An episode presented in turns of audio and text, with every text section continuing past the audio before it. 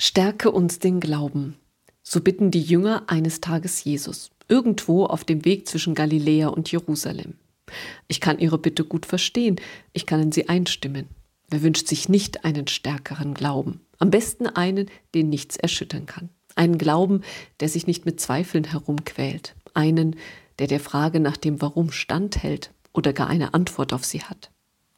Ich finde es auch beruhigend, dass die Jünger so bitten, sogar die Jünger, obwohl sie doch ganz nahe dran sind am Glauben, obwohl sie quasi an der Quelle sitzen, an Jesus, obwohl sie Tag für Tag mit ihm unterwegs sind und dabei alles miterleben, was er sagt und tut.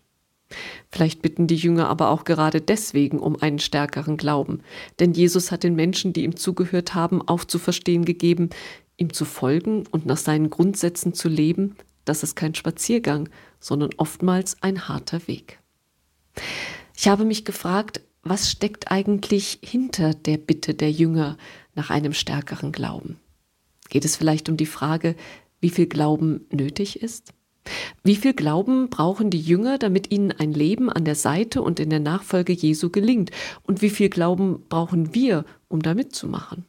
Ich kann mir vorstellen, die Jünger denken sehr viel. Und daher bitten sie Jesus, stärke uns den Glauben für den Fall, dass er nicht genügt. Doch ist der Glaube wirklich etwas, das man messen kann? Kann man bestimmen, ob der Glaube klein, gerade ausreichend oder groß ist? Lässt sich der Glaube überhaupt steigern und mehren? Ich denke, der Glaube gehört nicht zu den Dingen, bei denen es ein Mehr oder weniger gibt, sondern der Glaube ist oder er ist nicht. Er ist ganz oder gar nicht. Entweder man glaubt oder man glaubt nicht, so wie man schwanger ist oder eben nicht, so wie man tot ist oder eben nicht. In der Bibel ist zwar hin und wieder vom Kleinglauben die Rede.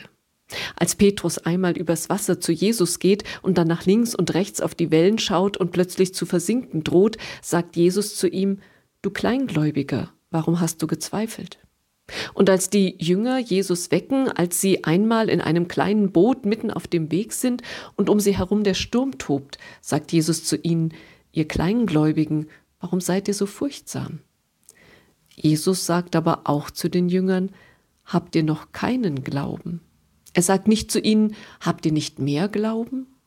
Und er sagt zu Petrus, ich habe für dich gebeten, dass dein Glaube nicht aufhöre. Er sagt nicht zu ihm, ich habe für dich gebeten, dass dein Glaube nicht weniger werde.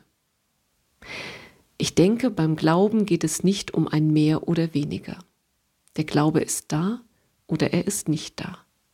Und wenn er noch nicht da sein sollte, oder wenn ich eines Tages merken sollte, dass er nicht mehr da ist, dann kann er jederzeit und immer wieder neu entstehen. Ich bin überzeugt, wir brauchen keinen großen Glauben.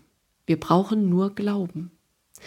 Aber wir brauchen Glauben an einen großen Gott, an einen Gott, dem nichts unmöglich ist. Nicht meinem Glauben muss ich Großes zutrauen, sondern ich darf meinem Gott Großes zutrauen. Das genügt. Amen. Die vollständige Predigt finden Sie auf unserer Homepage im Predigtarchiv.